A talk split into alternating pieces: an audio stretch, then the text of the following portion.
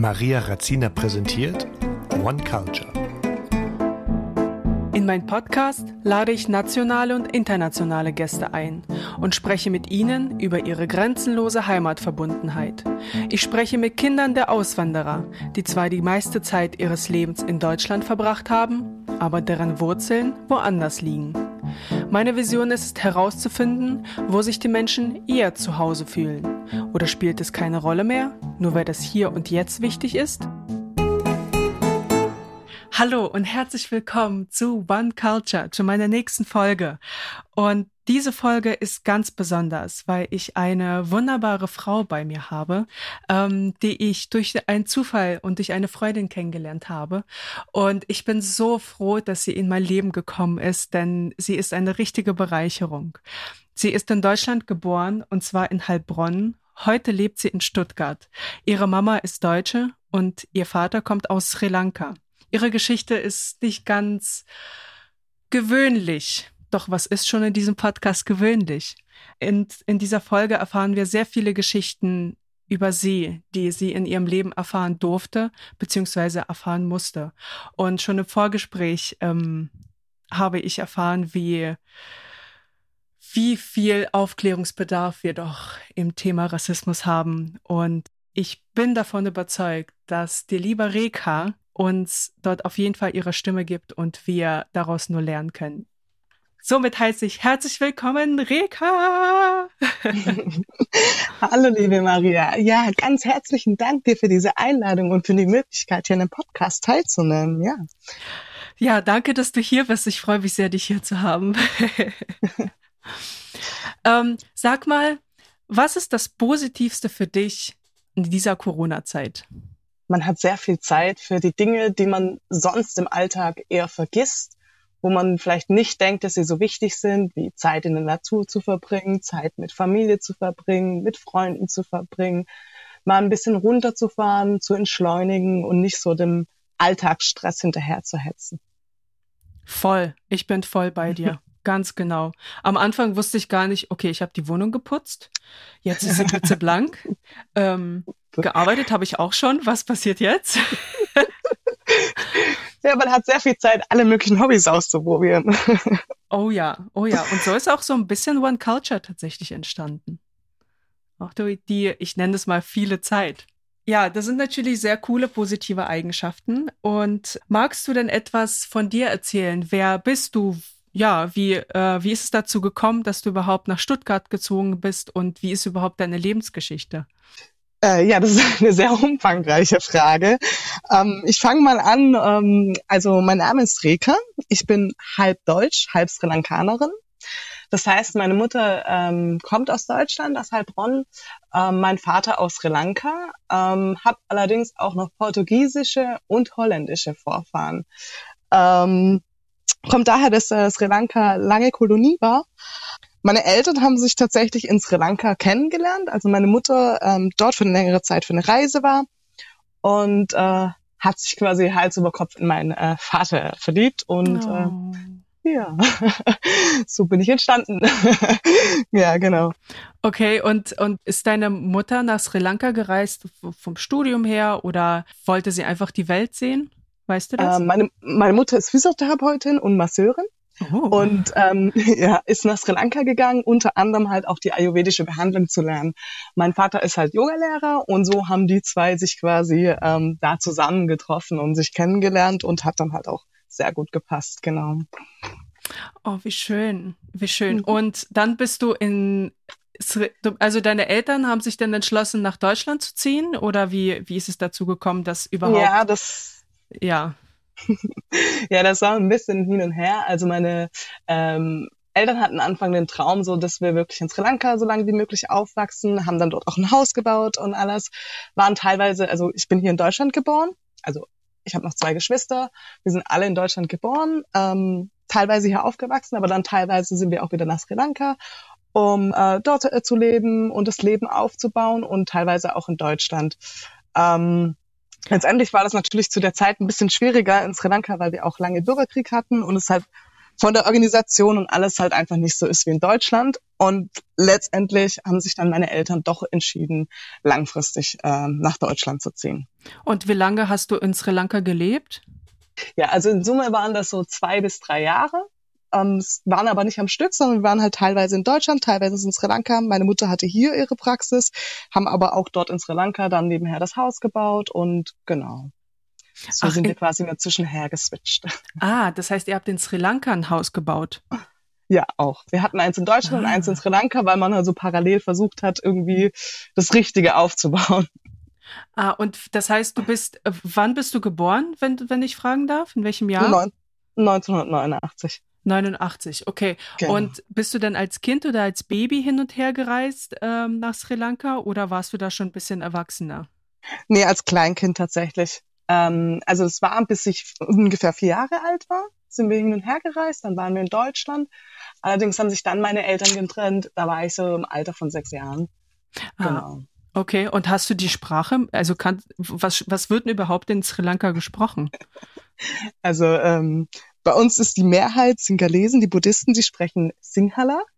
Das ist, äh, dazu gehört auch meine Familie. Ähm, dann gibt es einen Teil, die sind Hinduisten, das sind die sogenannten Tamilen, die sprechen Tamil. Ähm, das sind immer die Hauptsprachen und aufgrund dessen, weil man halt äh, zwei un komplett unterschiedliche Sprachen hat, hat man als Amtssprache auch noch Englisch. Beide halten. Mhm. Und genau. sprichst du eine davon? Also ähm, Englisch? Nee, tatsächlich leider nicht. Also meine, äh, meine Eltern haben mir erzählt und meine Tante, dass ich als Kind ein paar Worte konnte. Halt immer mit so einem deutschen Akzent dazu. Die Aussprache schon sehr unterschiedlich ist. Ähm, ich kann es leider nicht, weil ich da leider ein bisschen ähm, ja, verwöhnt war. Also mein Vater spricht halt fließend Deutsch und ansonsten spreche ich halt mit meiner Familie Englisch. Deswegen ist das leider ein bisschen verloren gegangen. Ah. Und hast du denn noch Kontakt äh, zu der zu der sri lankanischen Familie? Ja, also mein Vater, also nachdem sich meine Eltern scheiden lassen haben, ist mein Vater dann immer wieder zurück nach Sri Lanka, weil er halt einfach Sri Lanka über alles liebt und für ihn ist Deutschland nicht so das beste Land zum Leben persönlich. Und ähm, ja, de dementsprechend ist halt mein Vater noch in Sri Lanka, meine Oma, meine Cousinen, meine Onkels, äh, meine Tanten, so die komplette väterliche Seite lebt quasi in Sri Lanka. Wie geil, da hast du ja eine Riesenfamilie. Ja. Richtig Hammer. Besuchst du die ab und zu noch? Ja, doch, ich versuche schon, ähm, sie zu besuchen. Ähm, jetzt leider wegen Corona natürlich nicht, aber es ist natürlich schön, wenn man halt auf der anderen Seite der Kugel quasi noch eine äh, komplette Familie hat und ähm, ja, da quasi einfach nochmal ein Zuhause hat. Das ist unglaublich schön. Ist das für dich ein Zuhause?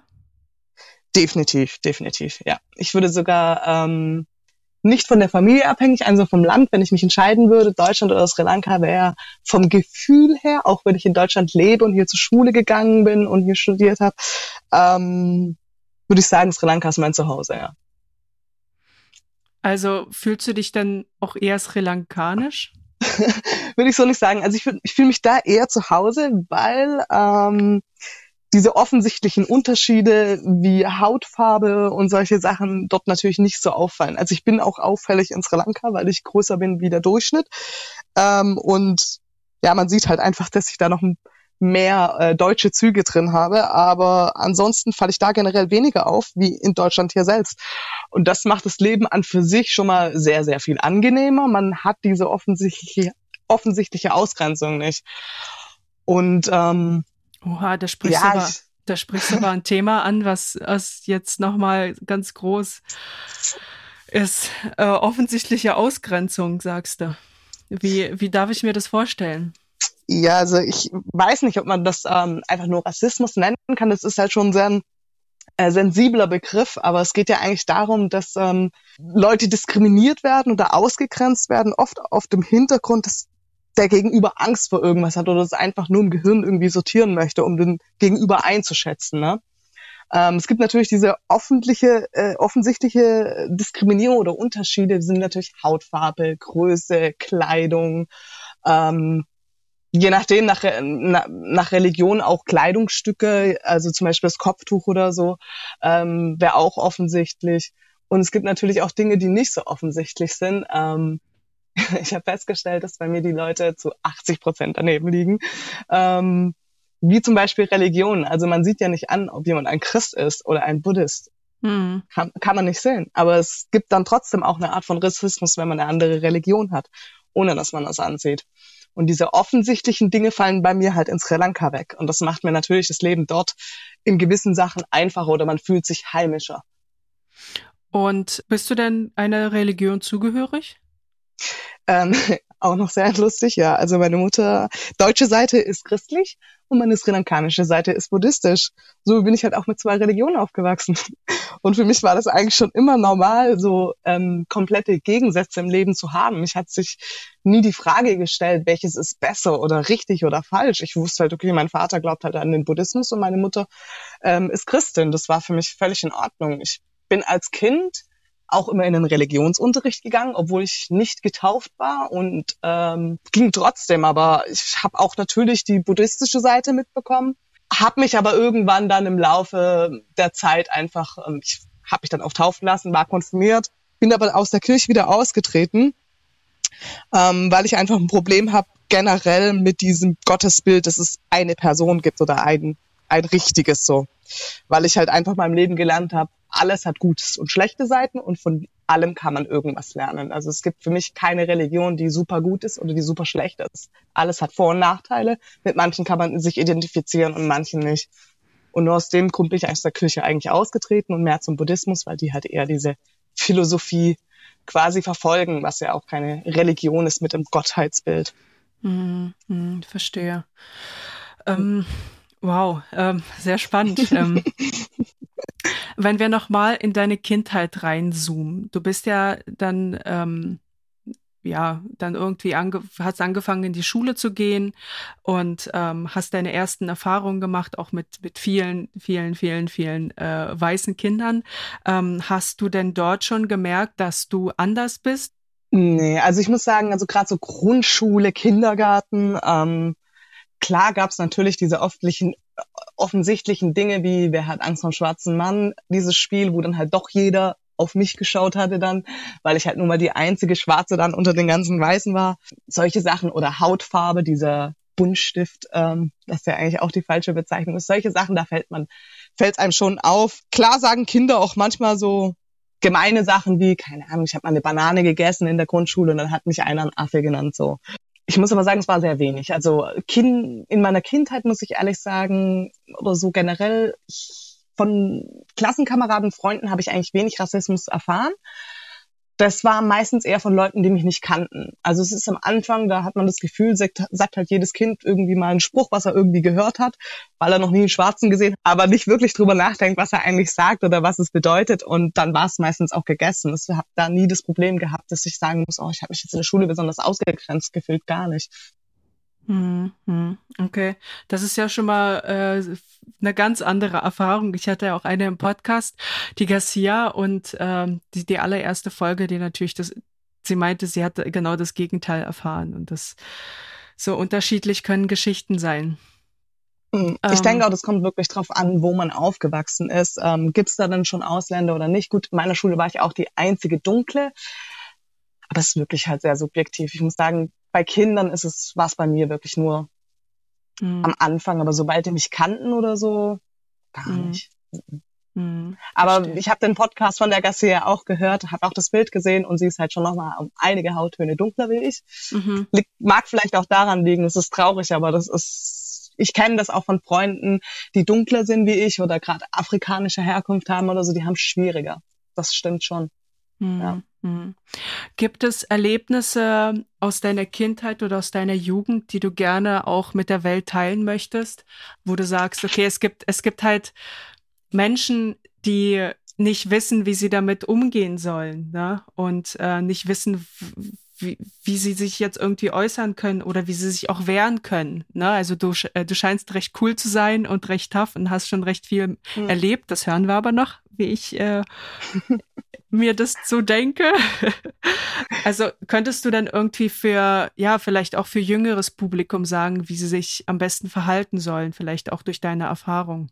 Also ich finde, es macht nochmal einen Unterschied in wirklich in was für einem Alter man das sagt. Also wenn man jung ist, ist halt auch einfach Unwissenheit, wie man aufwächst, was man von den Eltern beigebracht bekommt, was man von der Gesellschaft beigebracht bekommt. Es ist wirklich oft Unwissenheit. Ähm, fürs jüngere Publikum ist es halt auch einfach ich finde immer der richtige Weg, ähm, die Leute direkt anzusprechen. Natürlich, wenn man jetzt irgendwie was gesagt bekommt, sagt, sagt man jetzt nicht, hat man selten den Mut oder das Selbstbewusstsein vor 20 Klassenkameraden da irgendwie was dagegen zu sagen. Aber ähm, ich bin eine sehr direkte Person. Ich würde immer zu der Person hingehen und sie ansprechen, immer zur Seite nehmen und sagen, hey, hör zu, ich fand das nicht in Ordnung, was du gemacht hast oder wie du das gesagt hast oder warum hast du das gesagt? Vielleicht ist die Person hat halt einfach einfach nicht den Wissensstand, ist nicht so gebildet oder hat einfach falsches Wissen vermittelt bekommen oder man weiß es nicht. So erstmal zu fragen, woher das kommt. Vielleicht ähm, löst sich dann schon das eine oder andere. Und die sagen, ja, das war vielleicht nur ein Spaß, das hat mein Bruder immer so gesagt. Ich weiß ja nicht, ob es so ist oder es könnten ja alle möglichen Erklärungen sein. Und wenn man halt merkt, dass die Person irgendwie nicht drauf eingeht, ist es halt gerade finde ich, vor allem wenn man jünger ist, sollte man sich halt ähm, auf jeden Fall einen Ansprechpartner, das heißt, wenn es jetzt angenommen in der Schule ist, dass man gemobbt wird, irgendwie ein, ein Vertrauenslehrer oder ähm, einfach Freunde halt auch, die einen irgendwie auf einem Augenhöhe unterstützen können und einen Mut machen können und sagen, ja, okay, wir können jetzt vielleicht nicht in der Sache so und so helfen, aber wir gehen mit dir mit zum Rektor und dann können wir mit dem Rektor sprechen oder es bringt halt nichts, nichts zu sagen. Das habe ich früher auch ähm, oft gesehen und auch teilweise gemacht. Nichts zu sagen macht es nur schlimmer, weil es ist für andere so eine Erlaubnis, es ist in Ordnung. Hm. Also du hast früher auch einfach geschwiegen, und hast gesagt, ach komm, es lohnt sich jetzt nicht zu diskutieren. Ja, also Genau, also bei, bei mir war es ja oft so, wenn ich Rassismus erlebt habe, wirklich bei Leuten, die ich nicht, die mich auch nicht kannten. Also ich spreche auch akzentfreies Deutsch. Ähm, wenn man mich nicht sehen würde, würde man es kaum glauben. Aber es war von externen Leuten. Da war es dann halt, ich habe es mir oft gefallen lassen, weil ich wusste, okay, das ist eine sinnlose Diskussion, wo man nicht gewinnen kann oder es wird vielleicht noch schlimmer oder vielleicht auch aus Angst, ähm, da haben viele Faktoren äh, eine Rolle gespielt. Ja. Aber jetzt im Nachhinein muss ich sagen, war das eigentlich falsch? War das vielleicht schon so eine Bestätigung? Ah, das ist ja richtig, wie ich mich verhalte. Aber ja, du hast ähm, vollkommen, vollkommen recht. Ne? Also man muss was sagen. Man muss was sagen, auch als Jugendlicher, ne, als wenn, vor allem ja. jetzt, ne, wo irgendwie bis Social Media auch, aber komm, wir machen das Thema lieber nicht auf. Ja, krass. Also vielen Dank, auf jeden Fall. Ähm, ich bin auch dafür, dass sobald man sowas mitbekommt oder auch nur von der Seite, wo man vorbeiläuft, dass man auch sagt, ey, sicher, dass du, äh, dass du das richtig so meinst, wie du sagst. Möchtest du das nicht irgendwie vielleicht anders sagen oder formulieren, ähm, dass man auch für den anderen einsteht, wenn man sieht, dass die Person vielleicht nicht mutig genug ist, sich selbst zu verteidigen. Ja, dass man da auch sich gegenseitig unterstützt. Definitiv. Zivilcourage ist da auf jeden Fall ein großes Stichwort. Wo wir gerade bei Schwierigkeiten sind, hattest du denn generell im Sch Schwierigkeiten im Leben aufgrund deiner Identität? Ja, ähm, also fangen wir mal bei dem Punkt Identität an. Ja. Ja, also für die Deutschen bin ich halt leider nicht deutsch, weil ich bin ja schwarz. Ähm, dann bin ich äh, keine Christin. Das ist auch so ein Punkt. Für die Sri Lankaner bin ich keine Sri Lankanerin, weil ich einen deutschen Pass habe und in Deutschland lebe. Ähm, für die Schwarzen bin ich nicht schwarz genug. Und für die Asiaten bin ich eigentlich auch wieder schwarz. Also, und ich bin auch noch eine Frau. ich weiß nicht. Ja, da hat man schon äh, sehr viele Fragen über Identität und sich selbst natürlich. Ähm, mhm. Ich bin einfach zu dem Punkt gekommen, ich bin halt alles. Also wenn man mich fragt, bin ich Deutsche oder Sri Lankanerin, soll ich jetzt entscheiden, ob ich jetzt ähm, eher zu meiner Mutter stehe oder zu meinem Vater? Ähm, ist für mich eine unrealistische Entscheidung. Es, ich bin einfach beides. Also ähm, für mich war es immer so, also ich bin nie 100% irgendwo dazugehörig oder akzeptiert worden, so 100%. Es war immer so, naja, es gab immer einen Punkt so, ja, aber du bist doch dunkelhäutig, aber du hast doch einen deutschen Pass, aber du und so weiter. So für mich ist es halt so, ich habe darüber nie so gedacht. Also für mich war das nie eine Frage, bin ich Deutsch oder Sri Lankanerin, weil mein Vater ist Sri Lankaner und meine Mutter ist Deutsch. Ich habe mich auch nie gefragt, was ich für eine Hautfarbe habe, weil meine Mutter ist weiß und mein Vater ist schwarz. Und dann bin ich halt so ungefähr die Mitte.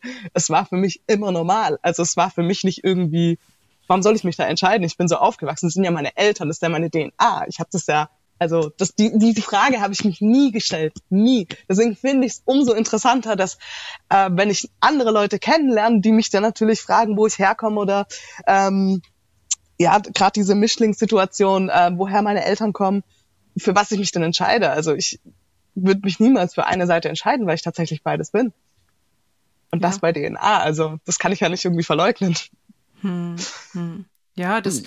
also du, ich bin da voll bei dir, ne? Wenn mich jemand fragt, bist du eher Deutsch oder eher Lettisch, äh, beziehungsweise Russisch, dann kann ich, kann ich es dir nicht sagen. Wenn ich in Lettland bin, dann vermisse ich die deutsche Sprache. Und wenn ich in Deutschland bin, dann vermisse ich das russische Essen. Genau, und so ähnlich ist es bei mir eigentlich auch, ja. Und ähm, ja, natürlich hat man dann gewisse deutsche Eigenschaften, man natürlich habe ich auch gewisse sri lankanische Eigenschaften, aber dadurch, dass ich ja beide schon immer hatte, ähm, ist es halt ein Mischmasch. Ja, es ist halt eine Mixkultur, ja, die ich quasi in mir trage. Welche, welche sri lankanischen Eigenschaften hast du denn? Wie darf ich mir das vorstellen? ähm, ja, also Sri Lankaner sind, also wo ich es stark merke, ähm, Sri Lankaner sind ein sehr herzliches und offenes Volk. Also wenn man zum Thema ähm, Individualität und Gruppen kommt, ähm, ist ja natürlich in Deutschland schon eher, man ist ein bisschen reservierter, man ist ein bisschen mehr auf sich selbst konzentriert, ein bisschen kühler, zurückhaltender. Ähm, die Sri Lankaner dagegen sind in fast allem eigentlich das Gegenteil von Deutschen in so ziemlich allen. Da ist äh, Individualität steht überhaupt nicht im Vorderpunkt. Es geht sondern um die Gruppe. Ähm, fürs Gemeinwohl stellt man sich zurück, damit die Gruppe gemeinsam besser dasteht, wächst oder sonst irgendwie profitiert. Ähm, sind viel herzlicher natürlich. Dementsprechend ist, hilft man sich untereinander viel mehr. Ähm, ja, durch, wenn man sich jetzt gerade zum Beispiel sagt, kühler oder äh, nicht so kühl wie Sri Lankaner von der Art her. Ähm, in Deutschland natürlich gibt man die Hand. Ähm, in Sri Lanka gibt es nochmal eine spezielle Begrüßung, aber die sind halt von der Art sehr herzlich. Und ähm, ich war zum Beispiel so ein Mensch, ähm, ich umarme unglaublich gern Leute oder Freunde. Ähm, das macht man ja in Deutschland nicht. Also da merke ich schon, dass da sri lankanisches Blut drin ist. Also in der Arbeit äh, werde ich natürlich auch nicht jeden umarmen, aber ähm, oder gebe ich die Hand. Aber so im Privaten merke ich schon, dass ich bei solchen Sachen zum Beispiel nicht so die Distanz habe wie Deutschen. Ich bin nicht so zurückhaltend. Ich umarme Leute gern, ich lade sie gern zu mir nach Hause, ähm, lade sie zum Essen, zum Trinken ein und da kann dann auch noch der Freund mitkommen und ja. Ach cool. Ja, äh, das, das, das spüre ich dir an, auf jeden Fall. Das, äh, also ich spüre auch diese Wärme in deiner Stimme. Und dann sage ich, ja, bei ihr fühle ich mich wohl. Das ist so mein Gedanke. Ja, das ist also dieses typische, was man auch den südländischen Kulturen nachsagt, einfach dieses, dass man ein bisschen offener, herzlicher ist und gemeinsam die Dinge mehr so erlebt, ja. Voll, voll. Ähm, du hattest noch kurz das Thema Arbeit angeschnitten. Gab es dort Situationen, wo du gemerkt hast, okay, es ist jetzt, ich bin hier irgendwie im falschen Film? Mm, ja, also ich habe natürlich da auch äh, Situationen erlebt, also ich finde es halt immer sehr interessant, wenn ich Leute neu kennenlerne, erstmal denen ihre Meinung zu hören. Ohne irgendwie selber zu sagen, wo ich herkomme oder was ich bin. Und es ist unglaublich, für was ich alles gehalten werde. Du meinst, du meinst ihre Meinung zu hören, zu was, wie, woher du kommst oder welche Meinung? Genau, woher ich komme. Es ist also bei mir schon oft so, wenn ich die, äh, egal wo, sei es an der Arbeit oder privat, äh, Leute kennenlernen, ist so ziemlich einer der mindestens ersten fünf Fragen, also wenn nicht sogar eine der ersten drei Fragen ist, wo kommst du denn her? Nervt dich das? In jedem Gespräch. Ja, also ich kann es irgendwo verstehen, aber ähm, ja, diese Art, dass man ausgefragt. Es ist ein Unterschied, ob man eine Konversation führt und eine Frage stellt, weil man interessiert ist, oder ob man einen fragt, wo man herkommt und dann weiter bohrt, ohne selber von sich was zu erzählen. Da fühlt man sich ausgefragt, wie in einem Kreuzverhör. Und das habe ich sehr oft erlebt, ähm, auch bei der Arbeit, gerade wenn man irgendwo einen neuen Arbeitsplatz ist oder als Praktikantin oder ein neues Team oder so.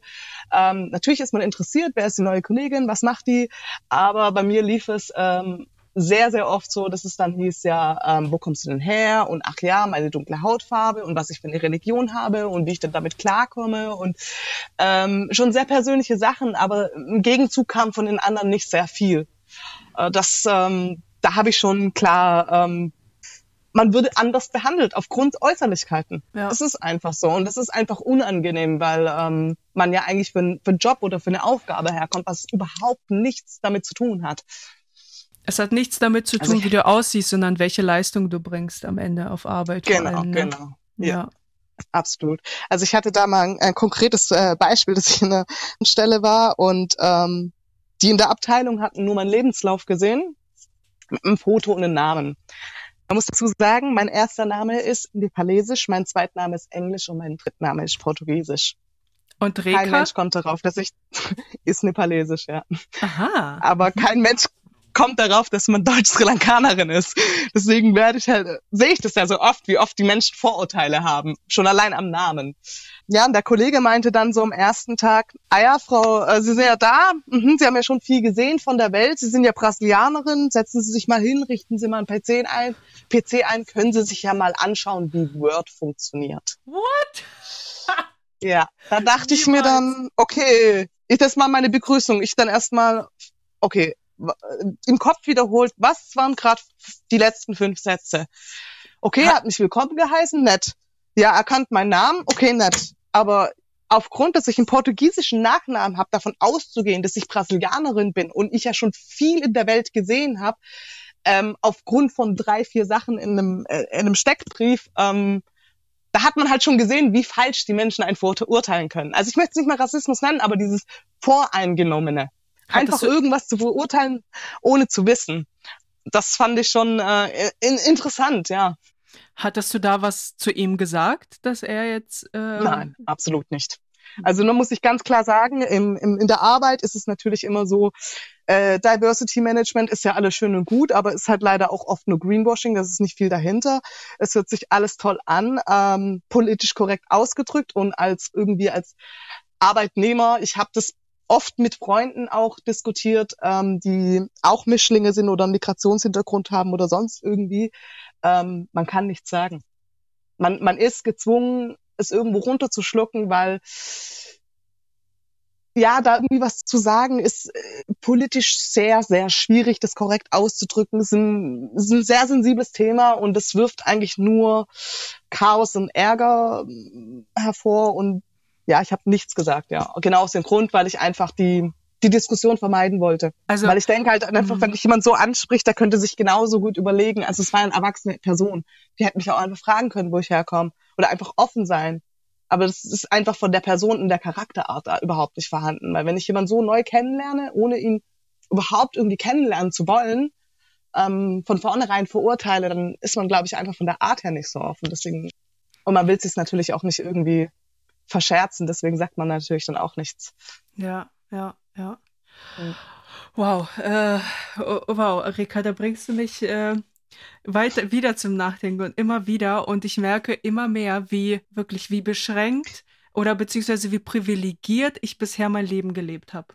Ja, also beschränkt Wissen würde ich das so nicht nennen. Es gibt viele verschiedene Menschen, es gibt viele verschiedene Kulturen und es gibt immer mehr Mischlinge, weil die Grenzen offen sind, Länder unabhängig werden, immer noch Kriege geführt werden. Ähm, die Menschen sind trotz alledem freier und können sich mehr untereinander mischen, wie sie möchten. Und es wird halt immer mehr geben. Ähm, Migration ist überall ein Thema. Ich fände es halt toll, wenn die Leute halt einfach ein bisschen offener wären. Und es hat tatsächlich auch viel mit Bildung zu tun. Also man kann ja auch nicht jede Kultur kennen und wissen, aber wenn man generell dafür offen ist und einfach mal ein bisschen drauf achtet, wie man was fragt, würde man das, ähm, würde man die Frage, die man einer schwarzen Person stellt, auch eine weiße Person stellen. Wenn ich die leider nicht mit Ja beantworten kann, sollte ich es einfach lassen. Würde ich die Frage, die ich jetzt stellen würde, einer deutschen Person stellen, wenn ich sie nicht beantworten, mit Ja beantworten kann, dann sollte ich es vielleicht lassen. Das heißt nicht, dass man mit ähm, Mischlingen, Ausländern, Menschen mit Migrationshintergrund, wie man sie alle nennen möchte, ähm, nichts fragen kann. Also ich verstehe natürlich auch, dass da irgendwie eine Neugier ist. Ich habe auch äh, einen komplett bunten Freundeskreis. Ähm, ich habe eine Freundin, die ist halb Iranerin, halb Irakerin natürlich war das für mich wahnsinnig interessant ähm, zu wissen, wie für sie das Leben ist. Also ähm, man kann auch sensible Themen äh, ansprechen. Das ist gar nicht der Punkt. Das ist immer die Frage, wie man es macht. Ob es ein Austausch ist oder ob es eine Ausfragung ist. Und ob man die Fragen irgendwo ähm, stellt, dass sie irgendwo schon ein bisschen mit einem Vorurteil behaftet sind oder ob man sie einfach wirklich aus offenem Interesse herstellt. Ja, auf jeden Fall, ja. Also allein jetzt hätte ich schon sieben Fragen parat, die mich interessieren. Ne? Immer gerne.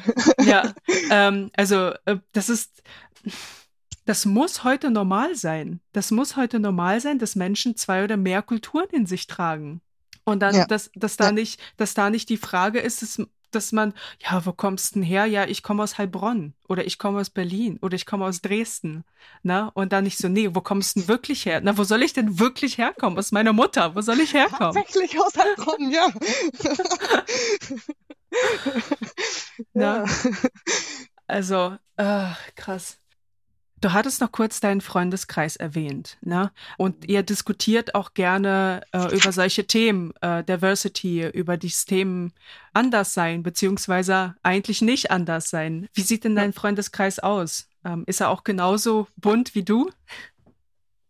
absolut, absolut. Also ich habe einen unglaublich tollen äh, Freundeskreis, da bin ich sehr stolz drauf. Und ich habe tatsächlich, also komplett auf der Welt verteilt Freunde, auch viele Mischlingsfreunde, wie gesagt, diese halb Iranerin, halb Irakerin, die ich in Sri Lanka im Urlaub kennengelernt habe. Ähm, ich habe Freunde im Libanon, ich habe hier in Deutschland ähm, Griechen, Russen, Deutsche, Polen, ähm, Portugiesen, äh, Franzosen, Kroaten, Serben, Türken, also Vietnamesen, Kolumbianer, ähm, Ägypter, alles jede Nationalität, glaube ich. Also komplett gemischt sind auch viele Mischlinge, ja. Und ähm, es ist immer wieder ein Thema, gerade so, ähm, halt mal unsere Generation, ich bin jetzt 31, wir sind jetzt nicht die erste Generation, wir sind jetzt, das ist jetzt hier schon die dritte, vierte, keine Ahnung, wie vielte Generation, je nachdem aus welchem Land man kommt. Stimmt. Wir sind, ja. die, die meisten sind hier geboren oder im jungen Alter hergekommen, hier zur Schule gegangen, haben hier eine Ausbildung gemacht, haben hier studiert. Ähm, sind in deren Land oft auch irgendwie Ausländer, ne? aber doch sehr gut hier integriert und die haben gerade im Berufsleben oft ähm, auch die gleichen Schwierigkeiten, dass man sich einfach merkt, man ist anders, Arbeitspraktiken sind anders, äh, man muss sich da schon anpassen einfach, weil zur Kultur gehört natürlich auch kulturelles Verhalten, wie zum Beispiel diese Individualität oder diese äh, Gruppenzugehörigkeit, was dann mehr im Fokus ist. Ne? Und das spiegelt sich natürlich auch in der Arbeit wieder. Ähm, die Freunde von mir sprechen tatsächlich auch, also sie sagen schon, dass sie die gleichen Erlebnisse haben, egal wo sie herkommen. Ähm, es geht gar nicht darum, dass man aus welchem Land man kommt oder was anders ist, sondern einfach diese Unoffenheit hier gegenüber dem anderen. Es wird immer politisch korrekt dargestellt, wir sind so ein offenes Deutschland und ähm, hier hat jeder die gleichen Chancen und ja, das ist so, aber man muss es halt auch leben. Und wenn man es nicht lebt, dann spüren das die Menschen. Und das ist halt schon so ein Punkt, wo ich wirklich sagen kann, das haben viele in meinem Freundeskreis auch immer wieder erlebt. Ähm, ja, das finde ich, da wünsche ich mir einfach ein bisschen mehr Offenheit. Ja, das hat immer so einen Beigeschmack. Na, das, ja. äh, man, man kann zwar seine Ausbildung, sein Studium machen, wobei im Studium habe ich eher weniger das Gefühl gehabt, dass ich dort irgendwie anders bin, weil dort einfach so viele Nationalitäten auf einem Fleck waren. Das war vollkommen normal. Ja. Ich fühlte mich dort ähm, tatsächlich wohler als im, in der Ausbildung, wo ich die einzige Ausländerin war. Ne? Da war ich irgendwie so bes besonders. Also jetzt nicht im positiven Sinne, sondern so, ne, wenn es irgendwie um Russland ging oder irgendwie um Ausländer sein oder um irgendwas, dann wurde ich immer so angeguckt. Ich dachte so, warum guckt ihr mich denn das an? Paradebeispiel. Bin ich roten Ausländer bei euch oder was passiert jetzt hier? Ja, genau das meine ich. Dann verstehst du es absolut. Das ist dieses Gefühl, dass man einfach angeschaut wird. Und das sage ich auch, ähm, im Studium kenne ich das auch weniger. Muss aber auch dazu sagen, ich habe International Business und interkulturelle Studien studiert. Mhm. Also bei uns war so dieser absolute Studiengang, wo es alle möglichen Nationalitäten gab. ja, es ist auch sehr schön zu sehen, dass es doch dann tatsächlich so viele gibt, die ähm, ja das Gleiche erlebt haben oder das, die gleiche Denkweise haben oder generell offener sind. Also bei uns im Freundeskreis, du wirst du wahrscheinlich von deinem Studium auch kennen, ist da einfach, wenn da mehrere Leute mit unterschiedlichen Kulturen sind, da ist man viel offener. Natürlich spricht man auch un Unterschiede oder in welchem Land welches Krieg, welcher Krieg geführt wird oder über Vorurteile oder sonst irgendwas. Aber es ist nicht so ein äh, Ausfragen, sondern es ist ein ganz offener Austausch. Und davon, finde ich, profitiert jeder. Man kann von jeder Kultur irgendwas lernen. Ganz, äh, Amen. Oder, oder, ah, ah. Halleluja. Ganz genau, ganz genau. Ähm, als, ähm, du bist ja praktisch bei deiner Mama groß geworden, ne? Oder, oder ja, wie? genau. Genau. Ähm, weißt du, worauf deine Mama eigentlich bei der Erziehung ihr Wert gelegt hat? Also worauf sie so geachtet hat, ähm, dich zu erziehen. Also meine, meine Großeltern haben, also ich bin bei meiner Omi, habe ich die meiste Zeit gelebt. Ähm, sie hat sehr viel Wert darauf gelegt, dass ich ja so, so don't give a fuck Einstellung habe. ne, also äh, mach dein Ding und äh, kümmere dich um andere, aber was die anderen von dir denken, es ist eigentlich unwichtig. Ja, das war so, worauf bei mir Wert gelegt wurde. Gab es bei dir sowas? Ähm, ja, ich, ich sehe es, ich tue das natürlich automatisch immer vergleichen zwischen meiner sri lankanischen deutschen Seite und ich habe natürlich oh. von meiner Mutter so die ganzen deutschen Tugenden mitbekommen, Pünktlichkeit und ja, dass man doch organisiert sein soll und sich an Regeln hält. Und da war ist meine Mutter schon sehr, sehr, sehr ähm, strukturiert, muss ich schon sagen. Ähm, was ich so von ihr mitbekommen habe, ähm, also was ich ganz interessant fand, das war tatsächlich eher von meinem Opa. 1927 geboren, dann auch noch die äh, Hitlerzeit in Deutschland mitbekommen hat und mir davon dann immer erzählt hatte, was ich wahnsinnig interessant fand, weil er es mir als ähm, Lebensweisheit quasi so mitgegeben hat. Aber wenn man sich den ganzen Kontext überlegt, das eigentlich so, ja, vor Jahren so unwahrscheinlich war, dass mein Opa zu dieser Zeitzeugen quasi mir diese, ähm, dass er halt erzählt hat, wie grausam das halt damals war und ähm, dass man halt alle Menschen immer mit Respekt behandeln sollte, egal wie sie, wo sie herkommen oder was sie arbeiten oder wie sie aussehen. Also, dass man in einem, in einem in der Arbeit halt auch die Putzfrau grüßt, solche Sachen. Also das ganz arg viel mit Respekt ähm, gegen, gegenüber und ähm, auch diese Dankbarkeit, dass wir doch jetzt in einem Land leben, wo es mittlerweile keinen Krieg mehr gibt äh, und das auch ein bisschen so zu schätzen wissen. Das war immer so ist mir sehr in meinem Kopf hängen geblieben von meinem Opa quasi, diese, was er mir mitgegeben hat. Hm. Und von meiner Mutter, ähm, zur Unabhängigkeit kann ich da schon sagen. Ähm, also sie ist wirklich eine starke Frau und ich habe das so von meiner Mutter übernommen. Also ich habe mir noch nie überlegt, ob das jetzt in Ordnung ist oder ob das jetzt für mich okay ist, ob ich das machen sollte und mich von irgendwelchen gesellschaftlichen Dingen irgendwo zurückgehalten, sondern immer geh deinen Weg, ähm, mach deine Sachen, hab deine Erfahrungen, sei respektvoll im Umgang, aber leb dein Leben, schade keinem so, ne? Hm. Das habe ich schon auf jeden Fall von meinen Eltern auf jeden Fall mitbekommen. Definitiv, ja. Aber sie haben es mir auch immer so vorgelebt. Also. Ja, auf jeden Fall. Und im Vergleich zu deiner sri lankanischen Familie, was, was wurde dir dort mitgegeben?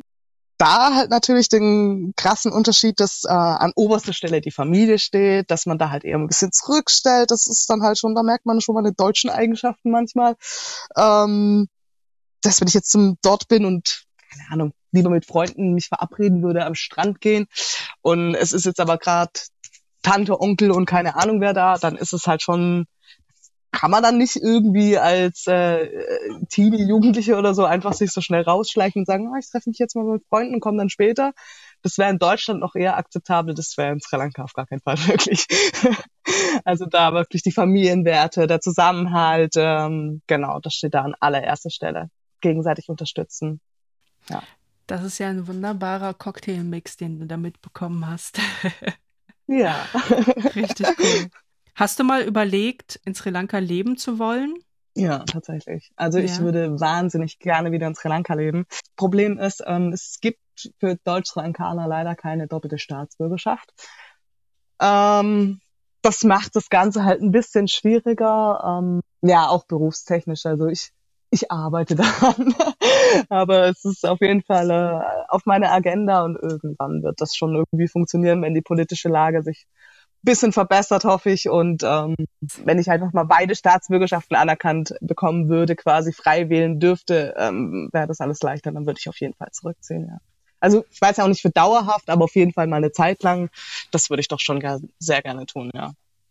Ach, das ist ja spannend. Du sprichst von zurückziehen und nicht hinziehen. Ja. ja, es ist lustig, obwohl ich eigentlich die meiste Zeit in Deutschland verbracht habe. Das meine ich, ja. Es ist ähm, dieses Heimatgefühl, das ist, ähm, habe ich halt nur dort, das kenne ich hier nicht. Also das ist, wenn man sagt, okay, ich fühle mich wohl, hier fühle ich mich geborgen, hier fühle ich mich sicher, hier gehöre ich dazu, hier. Ich habe, wie gesagt, diese ganzen äh, offensichtlichen Dinge, die fallen weg. Also man merkt erst, wenn ich spreche, dass ich irgendwie ein bisschen anders bin. So. Und vielleicht ein bisschen groß, aber das muss jetzt nicht unbedingt was mit einer Nationalität zu tun haben, auch wenn es untypisch wäre. Ja. Okay, und wenn, also wenn du praktisch dann in Sri Lanka bist, ne, dann fällst du ja nicht auf, hast du gesagt. Und äh, ich meine, gut, Ja. äh, es gibt ja so äußere und innere Werte, beziehungsweise äußere Auffälligkeiten und innen, also und die Nicht-Auffälligkeiten wie Religion, wie du gesagt hast. Also dadurch, dass du ja dort trotzdem weniger auffällst, fällst du ja auf. Ne? Ja. Also ich Ähm, falle immer noch auf. Ja, du fällst immer noch auf. Und gibt's dort denn Kommentare? Sagst du, ja, du bist irgendwie komisch? Ähm, ich falle auf, aber bei weitem weniger und vor allem ist es überhaupt nicht so negativ wie hier, muss ich wirklich sagen. Also ähm, die merken, was halt sehr untypisch ist, ich bin ja eine ähm, relativ emanzipierte Frau, würde ich jetzt mal sagen, und nicht so auf den Mund gefallen, ähm, ist natürlich für die Kultur, das ist für die schon noch ein Schock. Da bin, da bin ich einfach zu modern. Also es gibt kaum ähm, Sri Lankanerinnen, die mit dem Backpack allein durch Sri Lanka reisen. Gibt's viele Backpacker, aber das ist so untypisch für Einheimische, das zu tun. Die reisen dann halt immer noch mit Cousin und Freund und Onkel und keine Ahnung, da ist immer noch, aber alleine ist eher selten oder zu zweit oder so. Das fällt, fällt natürlich sehr äh, stark angesprochen. Aber halt einfach, weil die sich wundern, ob ich halt wirklich eine Sri Lankanerin bin oder warum ich da alleine rumreise, weil die äh, sagen halt, ja, in Sri Lanka ist halt so, wenn man alleine reist, sind die Leute sehr oft äh, besorgt, so man sollte doch mit der Familie sein und als Mädchen nicht alleine reisen. Das ist halt einfach so diese altmodische kulturelle Einstellung. Also nicht, dass es nicht sicher wäre, sondern halt einfach deren Einstellung ist noch so und es ist sehr untypisch. Ähm, ist aber mehr Interesse und dann ist es oft so, ich bin sehr groß, also für sri lankanische Verhältnisse und auch ein bisschen header. Ähm, man man fragt dann schon, ja, okay, du sprichst kein Singhala, aber du siehst irgendwie aus wie eine von uns, aber irgendwas ist anders. Und dann, da bei denen ist es wirklich mehr Interesse. Also man merkt es halt auch, das ist mehr ein Austausch. Ich werde ganz oft von Fremden angesprochen und zu dem Tee eingeladen oder irgendwo ähm, gerade am Strand oder so in einer Bar so angesprochen, zu irgendwas eingeladen, hier noch ein, noch ein Kuchen und ähm, ein Tee dazu und dann spricht man darüber. Aber es ist nicht so, dass ich ausgefragt werde, sondern du merkst wirklich, es ist herzliches Interesse und die erzählen von ihrem Leben. Ich meine, die laden mich auch oft zu ihren, zu denen nach Hause ein. Also das ist ja auch komplett intim. Ich sehe ja denen ihr Zuhause, wie sie leben, wie sie wohnen und und ähm, da beantwortet man natürlich solche Fragen viel, viel lieber, als wenn man hier einfach irgendwo äh, vorgestellt wird und dann ausgefragt wird. Hm, auf jeden Fall, auf jeden Fall. Bin voll bei dir. Ja, also jetzt fühle ich mich auch so, als ob ich dich ausfragen würde. Also wir beide. ähm, ich könnte mit dir noch quatschen und quatschen und quatschen. Gibt es etwas, was du noch sonst loswerden möchtest? Was ich loswerden möchte, wäre tatsächlich ein, einen kleinen Appell an alle lieben Zuhörer, ähm, die vielleicht auch selbst nicht so offen sind oder jemand kennen, der nicht so offen ist, einfach mal drüber reden. Und wenn die Leute alle ein bisschen offener wären. Ich meine, klar, es ist für den einen oder anderen beängstigend, wenn man eine andere Sprache spricht, eine andere Kultur hat, andere Gesten hat. Der eine isst mit Besteck, der andere isst mit Händen. Ja, es ist ein bisschen befremdlich. Aber solange man es nicht kennt und nicht ausprobiert hat, denke ich, sollte man sich halt darüber auch keine Meinung bilden. Und in jeder Gesellschaft gibt es Vor- und Nachteile, auch in jeder Religion. Und man sollte halt einfach wirklich dafür offen sein und, und sich auch bewusst sein, dass die Welt immer schneller wird und immer internationaler und dass sich die Kulturen immer mehr vermischen werden. Und ähm, wenn man da gemeinsam irgendwie versucht, aus allem das Beste rauszuholen, denke ich, kann man eigentlich nur gewinnen, anstatt sich auf die Unterschiede zu konzentrieren. Das wäre toll, ja. Ein wunderbares Wort zum Schluss. Vielen, vielen Dank, liebe Reka, dass du da warst. Es hat mich sehr gefreut. Ich habe Gänsehaut von Haarspitze bis zum Fußnagel. Danke, dass du hier warst. Vielen, vielen Dank, Maria. Vielen Dank für die Einladung und für das tolle Gespräch mit dir. Wenn dir die Folge gefallen hat, dann sei so lieb und abonniere den Podcast. Fühlst du dich auch wie zwischen zwei Welten? Dann schreibe mir gerne eine Mail an hello at oneculturebymaria.com und vielleicht bist du bereits mein nächster Gast.